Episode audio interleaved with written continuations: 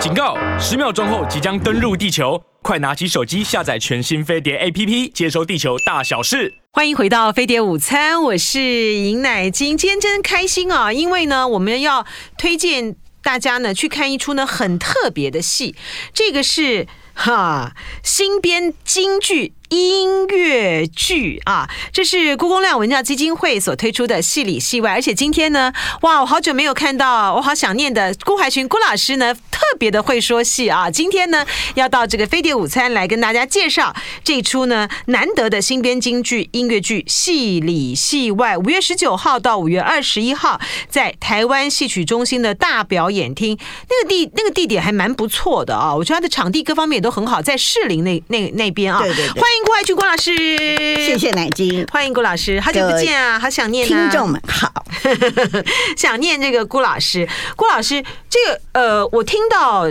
要要推这个新编京剧音乐剧啊，我就觉得还蛮特别的，因为呢，比如说在戏剧界，这个外国人也是这样讲，觉得中国的京剧呢，就是中国的呃歌剧，呃，就是中国中国歌剧啊，对。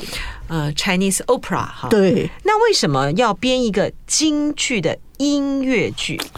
可能是它有什么差别？有有，就是说京剧的歌剧 啊，我们被称为京剧是歌剧嘛？那京剧的音乐剧为什么？我可能有一点颠覆啊，所以只代表我个人的想法。其实京剧它的本身啊，它是更接近音乐剧，更不接近。歌剧啊、哦，真的吗？对，嗯，因为歌剧呢，它就是唱很重要，对。然后有的时候剧情不怎么样，只要唱的好，嗯，也就稀里糊涂过了。对，而且 但是音乐不好的话，就没有人会记得这个这个歌剧。然后你就要找每次去看的时候，你就看什么男高音是谁，女高音是谁，对对对对对对对。嗯，我记得我很小的时候，那个家母去看了一个歌剧回来，就跟我说：“怀群。”这不太对，这茶花女不是应该又瘦 又病吗？怎么又胖又大？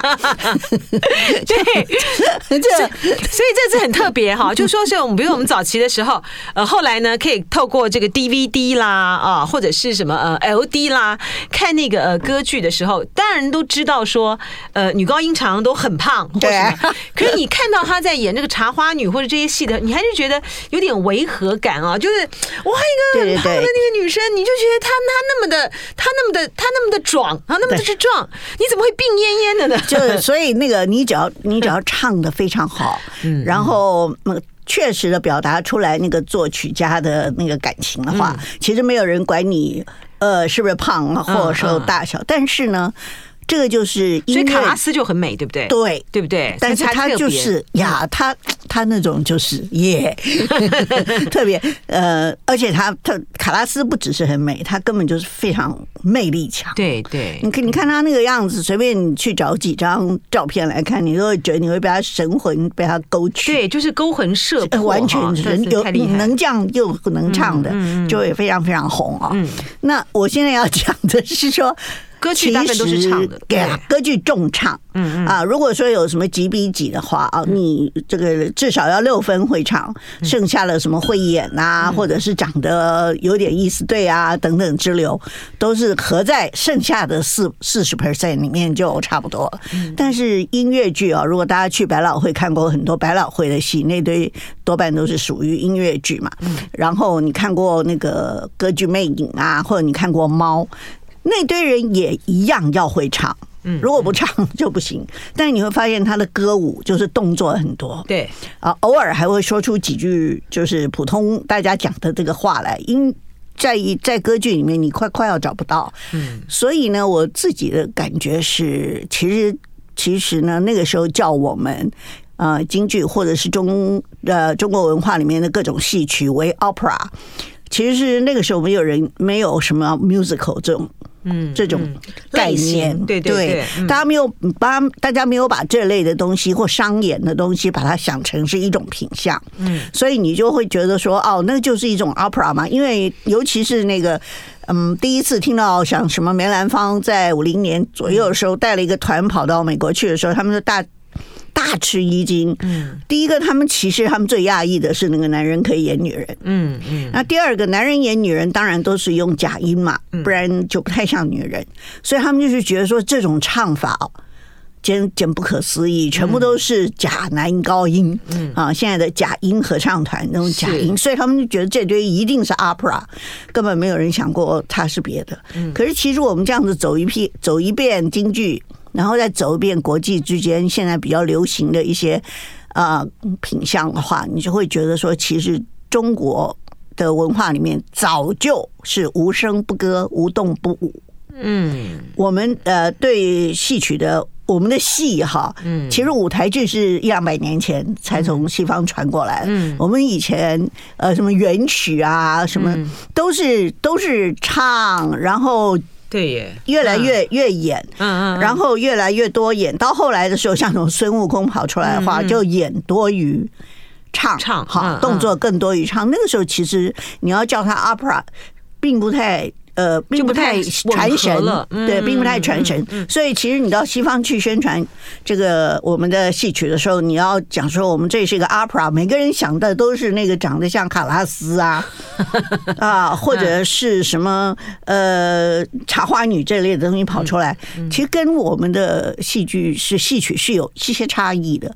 所以我我概念跟表现形式都差别很大，差别很大。因为因为因为戏曲是唱念做打舞。好，我打打是打架的打，舞是舞蹈的舞。好，这这些东西呢，它其实是相当平均的分配着，这些都得要。所以你现在跑去戏校啊，看这个学生的训练，这个武功就是每一种功夫都要学，不是说你如果是一个女高音，你就用不着唱男低音。嗯。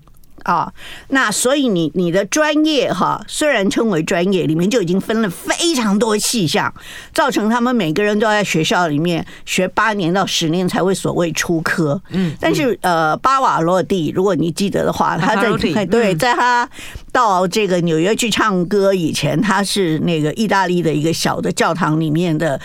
唱诗队的队员，那然后他们到那边发现说，哇，这个人声音太棒了，嗯，好会唱诗哦，就把他请去。然后他第一次就是在那个呃苗条窈苗条淑女，那叫什么？窈窕窈窕淑女，对。对，里面他就唱了那个 On the Street Where You Live，哦，那是他在美国的 debut，呃，所以你看他就是可以从，因为他唱的很好，天赋很棒，他也用不着上什么八年到十年的音乐院，嗯。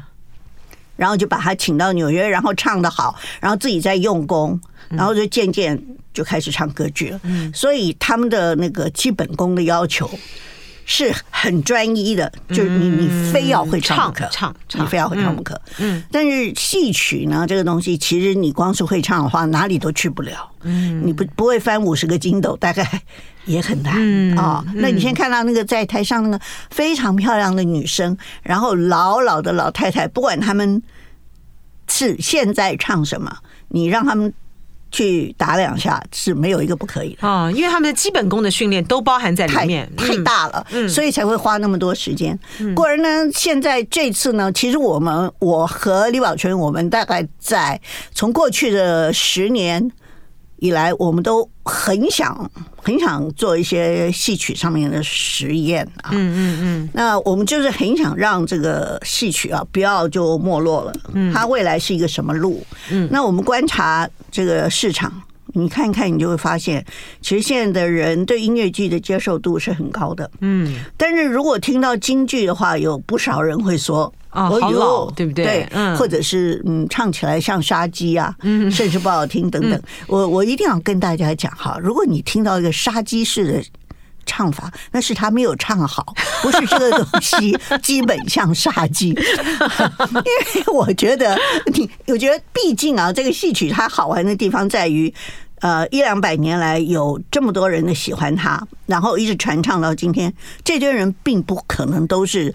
耳朵是有点问题啊，是的，是的，很喜欢听杀鸡的声音啊，对不对？或者是眼睛品味有这种问题，不会的啊，不太像哈。那我们自己那么喜欢戏曲的人，也觉得自己好像还好哈。所以呢，我就想了很久。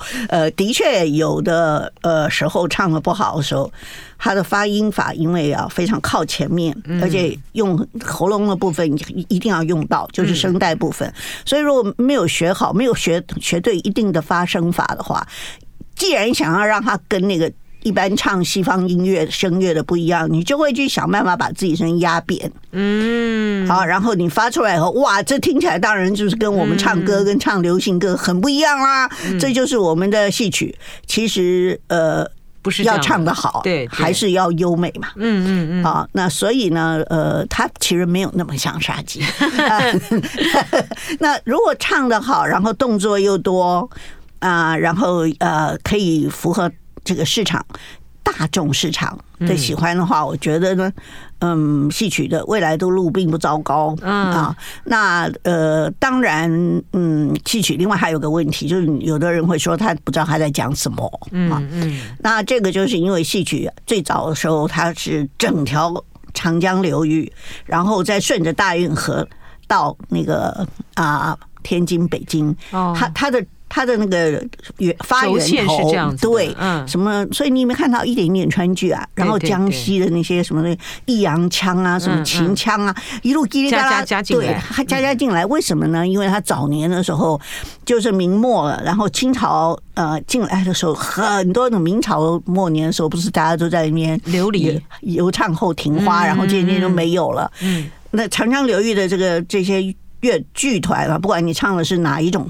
呃，语言通通没有没有饭吃，所以他们是一群啊有志向的人，他们想要嗯。找饭吃，简单讲，嗯，所以他们就从那个呃长江流域中流那边一直中游那边就一直呢就往。顺着长江，嗯，走到海边，再往北走，嗯，他们其实是想去京城看看那边是不是繁华点，嗯嗯，所以沿路呢，这个团呢常常就丢掉一些人，嗯，因为有的太苦了嘛，嗯。啊，然后呢，到了到了那个当地啊，一看不能演了，人人不够，又去收一些当地的人，所以你就把别的剧种的人也也愿意一起去的人，有点篷车东。东行再往北行，其实它就是这么一个路，所以它京剧呢，你一看呢，就像拓荒史一样，哎，一点都没，他们事实上就是去拓荒，是他们一路拓到北京以后，还发现人家都听不懂他们讲什么，所以大家不用太讶异。这个京剧呢，它到了北京的时候也是没人听得懂。好，因为江浙的腔，还有那个江呃那个长江中。的流域的腔并不一定，北方人听得懂。他们一到那边以后一看，但糟糕了，对啊，没有人要来看，所以他们就赶快去看。所以他们把北京人讲的话，嗯，融进来，融进来，嗯，这样子不是就找市场嘛？简单的讲，拓荒找市场求存，嗯，然后后来他们这个里面就越加越多，开开玩笑啊，插科打诨啊，嗯，然后这个样子的话，好不容易就把那个观众。就招进来了，嗯，那找到了以后，他们就不太愿意丢掉他们原本的起源，嗯，所以他们唱啊，还是一上上，他们所谓上韵，其实就是家乡话，嗯。啊，湖北腔，嗯。啊，江西腔，嗯，昆曲就是苏浙的腔，你通通在里面，你都听到了，嗯，然后一路呢。到了北京以后，又去加上了京腔，嗯，所以呢，现在是是是，这这个演员是这个腔，那个演员是那个腔，你我我很不容易听懂，嗯，那这个东西呢，我觉得哈，嗯，像我们现在演出的方法，像比如我们这次做的这个音乐剧概念的话，我们就所有的讲话的部分，我们都用国语。就是用普通话哦，我刚刚就正想问您呢，就是要说在念白的部分的时候，就都讲国语了，是不是？几乎完全哦，因为这个样子的话，你就你第一个事情把这个语言的阻碍阻隔给去掉。那唱的部分呢？唱的部分的话，还非常的原汁原味，就还是用那个京京剧的这个腔。但是但是音乐剧它有一个很大特色，它用这个歌词啊，就因为来去推动这个剧情啊，嗯，所以。所以他会不会还是就是还是要打字幕？哦，是字幕是一定要打，还是得打？对我，我觉得我大概是那个始作俑者。三十年前开始做戏的时候，就一大堆人跟我说：“ 我听不懂，那我就开始打字幕了。其实演员都很恨我，说句实话，因为他们就不能够跑词啊。对，因为他们以前非常即兴，嗯啊，然后戏曲里面有一个非常大的呃特色。就是即兴，嗯，你看看啊，一个什么调不是唱出来以后就你是什么梅派，还是程派，还是什么派吗？嗯，那么多派到底怎么回事呢？第一个，除了这个用嗓子的方法不同，其实我们现在流行歌也是有很多人气音很重，嗯，有的人故意咬不清楚字，来造成自己的风格，这就是派别。嗯啊，那派别流流传出来以后呢，真正真正的一个一个大问题就是只有这么几个枪，所以你就耍这边耍一点花枪，那边耍一点花枪，你的。嗓子适合低的地方耍花腔，你在低地方耍花，你声嗓子天生就是一高音，那你就往高的地方耍花，于是各自就耍出不同的花来了，就产生了流派嘛。嗯，那这些东西呢，你如果你如果让他一路耍的太花了，有一阵子京剧的边腔几乎已经太花了。嗯，花到什么地步呢？就是说我们听完了也半句都记不得。嗯嗯嗯，那你想东西流行或应该讲说被比较多的普罗大众接受的话，最好是唱了五次以后就耳熟能详。对。对不对？对，这很重要。就是说音乐剧它的它的一个重点也在这里。对，有一两首可以传唱的歌哦，那这个就或者是有一段很好听的音乐，对对，就让你一一对那个声音出来，你就知道说哇，那个是什么？对对对，嗯，memory 什么什么之类的，对对对。而且你会发现完全没有这种歌的就很不容易红。嗯，没错，对对。所以我们这个这次的唱啊是相当。优美的，只是用京剧的唱法来唱。京腔，那边腔呢？边腔我们是请钟耀光。好，然后他的还是走这个京剧的，没有没有风格就不一样了，是不是？呃，只是用他现在这次就是唱念做打所谓的基本的功法，嗯，还是完全照的京剧，嗯，但是他的整个的形式啊，从音乐，嗯，从舞蹈，嗯，从舞台美术。通通越来越靠近现代剧场，嗯啊，那到底可以靠到多近？那是我们想求的答案。嗯，为什么怎么这么说呢？你因为比如说你太一次就跑太远的话，会不会跟那个你唱的那个调调、那个韵味就不太合啊？是，所以我们过去十年都在做我们的京剧的腔越编越好听。嗯，好听就是悦耳，嗯，而且越来越多。我找以前的呃京剧流传下来，所谓什么谷子老戏啊，大家最喜欢的那些戏啊，什么苏三起解，那些耳熟能详的调子，我就把它拿来稍微变化，然后把词放进去。这样子的话呢，那堆既然能传了一百年，就是好唱嘛。是，而且就是不但是演员能唱，如果观众也能唱的话，那就更好了啊。嗯、您现在听到的呢是郭海群老师为我们介绍呃新编京剧音乐剧《戏里戏外》，五月十九号到五月二十一号在台湾戏曲中心大表演厅。他讲的故事呢，就是呢呃有一个有一个这个。孤女啊，她被遗弃在这个剧戏班的这个门口，然后呢，就培养成这个京剧的名角了啊。结果没想到呢，这孩子呢长大以后呢，就开始呢。开始这个好好慕虚荣起来了，哈哈，要追求一个不一样的生活。那跟他的他跟他的养父啊，那之间的这个故事，那后来这个呃女孩呢，跟这个父亲之间的感情，呃，到底经历了些什么样的波折？然后在这个戏里面呢，又会把一些大家非常呃知道的啊，很喜爱的一些呃老的这个戏曲的这个故事，像什么打鱼杀家，我爸就是非常喜欢 打鱼杀家，啊、对，打鱼杀家啊，呃，长坂坡。啊，汉津口啊，游园呢，都融串在里面。听郭海群老师呢讲戏呢，啊，都很让人入迷啊。老师呢是台大，你对，非常的入迷，也希望吸引呢最多的这个观众朋友啊，然后到这个 OpenTix 售票系统呢去支持呃这样子的一个非常呃大胆的这个创举啊。然后这是新编的音京剧音乐剧《戏里戏外》，五月十九号到五月二十一号在。台湾戏曲中心大表演厅就在士林那边啊，呃，欢迎大家呢去欣赏。我就说郭老师呢非常的会讲戏啊，他在呃台大呢戏剧系呢就知名的这个教授。我每次听的郭老师讲戏的时候，都觉得说。哎啊，真的、要进广告了，好像有点忘记这个时间了啊。老师来继续跟我们说这这个创举啊，真的是一个很大胆的一个突破和尝试。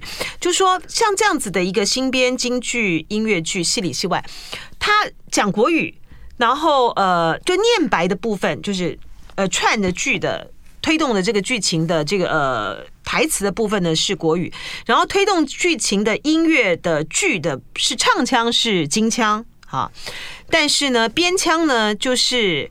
一个更贴近现代音乐的编曲方式，白居易概念好了哦，好不好？嗯嗯，但是它还是诗，嗯，好啊，嗯嗯。那这出戏很简单的讲，我我我自己呢这两天把它列下来，它有帅哥美女，嗯，也有视觉特效，嗯，它有很劲爆的音乐，等下可以讲一讲，然后也有京歌、京剧唱歌，用京剧腔唱歌，还有很漂亮的舞蹈。嗯嗯，还有很高难度的翻打，嗯，然后它的主题其实刚刚乃菁已经说过，它就是讲一个孩子进入叛逆期，嗯嗯，好，青春叛逆期的小孩，他就想走了，唱戏好苦，对啊，那当然也有很多搞笑。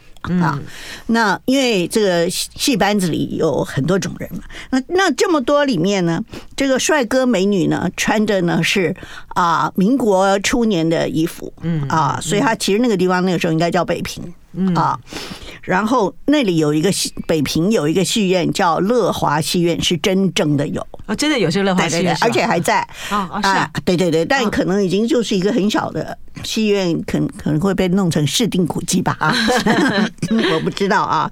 然后它的视觉特效，呃，我们最近几年做了很多啊。如果大家有有机会去看过我们上一档的这个魔笛的话，它就是有很多视觉特效啊，嗯。啊，它就是越来越就是呃。你会觉得越来越靠近。不够亮的，对对对，新媒体它越来越对靠近电影，然后呢，就是现代舞台剧嘛。我很担心李宝春最后会变电影导演，因为据说他很喜欢当电影导演，只是不小心进入了戏曲界啊。幸亏他已经进来很多年了。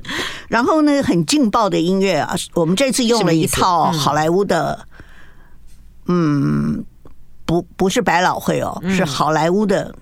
音效，嗯啊，那这个是干什么的呢？你有没有发现我们的京剧啊？如果很传统的话，就是有九大件。所谓九大件，就是胡琴啊、乐琴啊、大小阮啊，叮叮咣啷的那个打敲锣打鼓，大概四个人。那所以那个就显得很单薄啊。所以最近几年，你跑去看京剧，尤其是比较大的剧场，你都会发现有一些西乐的。的这个小提琴你也看到了，嗯嗯，中提琴你也看到了，嗯，大提琴跟低音大提琴你都看到了。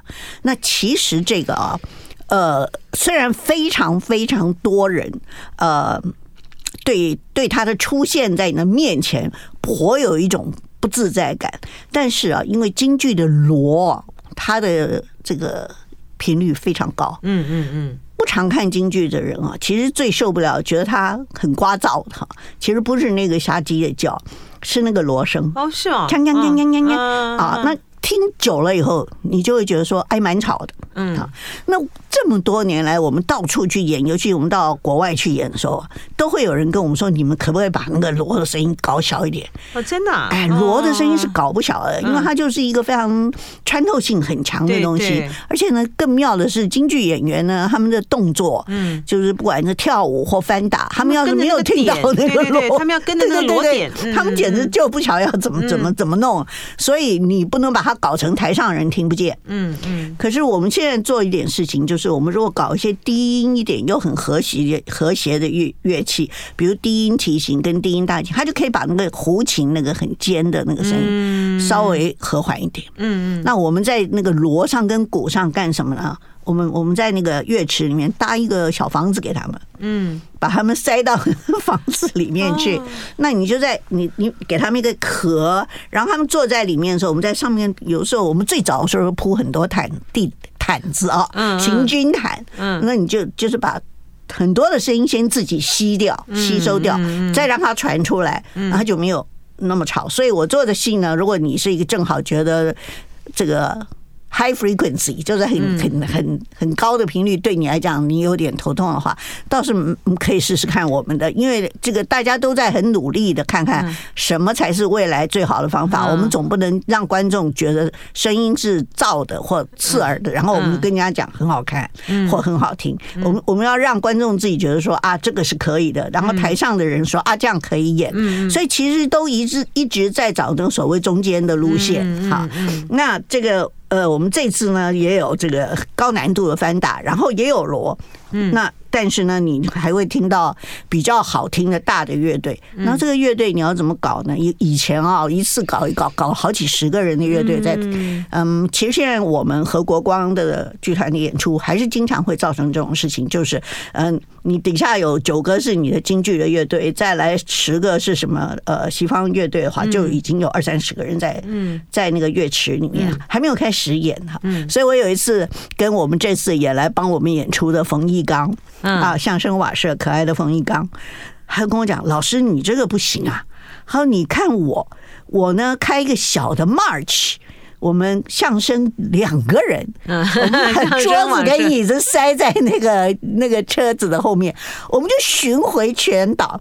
你们啊，十二十个人呢，都还没开始演呢。”我说：“对啊，果然是个问题哦。”所以呢，为了解决这个，大家都也很花心思。行当的专业不一样，哎，太不一样了。可是呢，tour 就是要巡回的时候，他的确很方便。嗯，就是说他噔噔噔一个车子就开走了，你还在那边装两个大的什么几十几吨的卡车，呃，自己麻烦。也麻烦了别人主办单位，他要找地方让你停，他要付你的交通费，都很可怕。所以呢，好莱坞这一套东西呢，他的做法其实很 AI 啊，嗯嗯嗯，就是说他呢去收集哈小提琴、中提琴各式乐器的好的音乐家拉出来的音，嗯，然后买那个权利，嗯嗯，然后他再把这些音音乐都分解了，哆一个音，re 一个音，咪一个音，发一个音。然后等到这个作曲家做好作品以后，你把它输进去以后，他就会自己产生产生乐曲。非常悦耳的。你买来的那堆人，比如说胡乃元、林昭亮，我们就说你你你你这个软体公司，它是一个 App 啊，然后你把它买来，然后它现代哦，非常。好现代哦，所以你这个制作上也好现代的发是哦啊，非常现代吧？所以你们在创创作上面好现代哦，不是跟你讲吗？好哎，好厉害哦！我们要实验嘛，嗯，可你这个做完以后有什么好处呢？嗯，于是你出去的时候，你这个东西如果事先都录完的话，嗯，你就会少了非常大的一笔开支，然后也不用那么多，嗯。呃，音乐家陪你去 tour 啊。可是这个对于。呃，这些表演者、艺术家来讲，这挑战也很大哎。哎，他们要改变最大的是李宝春先生，就是啊，他们要改变他们这么多年来的 他们专业的很多时间排，是啊，这排到几乎已经排好，就好像我们进呃录音间制作唱片、制作 CD 一样。那到后来呢，是呃呃有些。呃，奏演奏的人在录音间里，然后唱的人是在这个机器旁边，嗯，然后呢，就中间隔着玻璃嘛，于是呢，唱的人一边唱。奏的人把声音啊奏进去，嗯，那因为你不能顺便连唱一起录完，是那那个是绝不可的。对，呃，我们的演出还是比较重视现场唱，是是，对嘴这一招还是比较还不是不行的，不容易，对，不容易。其实也是很难做，因为京剧因为太即兴了，嗯，他高兴的时候唱的很快，嗯，他不高兴的时候可以唱的很慢。我有一次在纽约，我看一出《梁山伯与祝英台》，那。那个那个演完了以后，比我平常知道的所有的《梁山伯与祝英台》越剧啊，那个越南的越就是江浙戏，对对对，然后。他足足就短了十五分钟啊！真的啊，那我就觉得很奇怪，哭坟哭太快了吗？对对对对，我说怎么搞的？十八相送送一下就走就完了。我儿子在底下说：“妈妈剩下三送呢。”我说：“没有十八个，不过呢，十八相送未必有十八个。”对啊，他在那边数啊数啊。我刚刚讲说你在旁边，好可爱啊！数了一个相送，他又少还还少了三送。但 anyway 呢，我会唱全本《梁山伯祝英台》，真的吗？好，那经我下次。请你新编一个来唱一下。哎，冯毅刚刚也唱吗？呃唱，不过他主要哦他唱的还可以啊，是哦，哎，但他主要是把相声跟舞台剧带进来哦，所以你们的元素这么多。我们还有一个呃，他像说书人是吧？是类似没有，他演一个剧团经理，嗯嗯啊，然后呃，你要跟他讲话，然后。演员好了，剧团的团员跟这个经理讲话，要不会显得格格不入才行。哦，所以是对我们的团员是一个很大的考验。嗯嗯。而且我昨天晚上一直在想，这个什么是嗯，这是黄金比例呀？嗯，你知道，如果我们把我们的团员训练成讲话跟北京人一样的话，很别扭。对，我们去讲就很别扭。对，而且听起来也很别扭，所以又不能够。真的那么像，对。可是呢，如果按照我们团员现在一二三四这样子的话，又有点不太对劲。的，怎么搞的？所以你还要李宝春抓着他们一个一个训练，就是我们想找一个中间，就这些人讲呢，显然是国语，嗯。啊，然后有时候有些北京的俚俗语等等之流，但是他们讲话呢，不能够。真的太别扭了哇，好有趣啊！而且呢，是啊，好好看啊，而且好不好想看啊？那这样大家呢就不要犹豫了，就去看啊，赶快去看。对，然后欢迎大家呢到 OpenTix 售票系统，五月十九号到五月二十一号，在台湾戏曲中心的大表演厅，故宫亮文教基金会的戏里戏外，哇，这出。第一出的新编京剧音乐剧，希望大家呢热烈的继续看，而且我觉得好期待。像这个音乐剧女高音啊，她非常的有名啊，林姿莹啊，是她会在一个完全不一样的一个唱腔跟这个呃戏剧的氛围里面呢，她又会跟吴宝春会有些什么样的火花啊？非常非常的期待。谢谢郭海清老师，谢谢，谢谢大家，要去看戏哦。好，拜拜，剧场见。